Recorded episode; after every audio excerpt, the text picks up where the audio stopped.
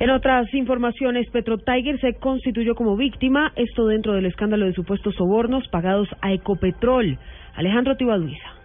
En un comunicado, la firma Petro Tiger intentó aclarar su posición frente al escándalo de sobornos que habrían pagado exfuncionarios de esa empresa multinacional a la estatal petrolera Ecopetrol. Señala el comunicado que en una comunicación pública emitida el 14 de mayo, el Departamento de Justicia de Estados Unidos eximió a la compañía de responsabilidad en los hechos y resaltó su rol en el proceso de denuncia y su colaboración en el proceso de investigación. Con estas actuaciones, agrega tanto las autoridades de los Estados Unidos como las de Colombia reconocen que Petro Tiger ha sido una víctima de unos pocos exadministradores que actuaron abiertamente en contravía de las políticas de la empresa y de sus códigos de ética y comportamiento. Por último, señala Petro Tiger en esta comunicación que recibe con satisfacción los avances en el proceso que la Fiscalía adelanta para llegar al esclarecimiento total de los hechos ocurridos en el año 2010 y celebra, como lo destacó la presidencia en su comunicado ayer, se invite a los empresarios a denunciar las conductas ilícitas y a reforzar sus sistemas de prevención de fraude y de actos de corrupción, tal y como lo hizo oportunamente Petro Tiger.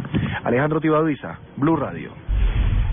Tres eh, de la tarde, 36 minutos, más noticias en Blue Radio. El presidente del partido de la U, el senador Roy Barreras, le exigió al gobierno y a la fiscalía que investiguen a, los reales autores de los atentados en Bogotá de las últimas horas, que dejaron como resultado siete personas heridas, entre ellas cuatro uniformados.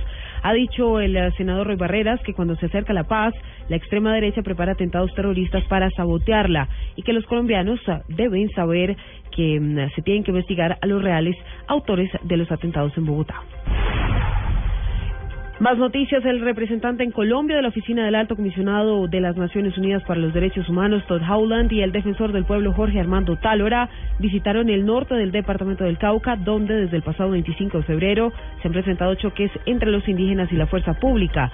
Esto por cuenta de 20.000 hectáreas de tierra que, según denuncian los indígenas, el gobierno les prometió, pero que hasta la fecha no les ha entregado. Y lo más importante en el mundo, el alcalde de Caracas, Antonio Ledesma, en prisión desde febrero y acusado de conspiración, denunció al intolerante y represivo ejecutivo de Venezuela, esto en una carta manuscrita entregada por su esposa, Alex, eh, jefe del gobierno español, José María Aznar. Dice la carta del gobierno del presidente Nicolás Maduro que en dos años ha denunciado al menos 16 intentos de magnicidio y golpes de Estado en su contra, no ha cesado en perseguirnos tampoco en ah, facturarnos a la indoblegable voluntad de servirles a los más caros y nobles principios democráticos con los que comulgamos. Así, agrega el opositor a la carta dirigida a José María Asmar. Esto es lo último en noticias. Pueden consultarlo ya en blurradio.com. Sigan con Blog Deportivo.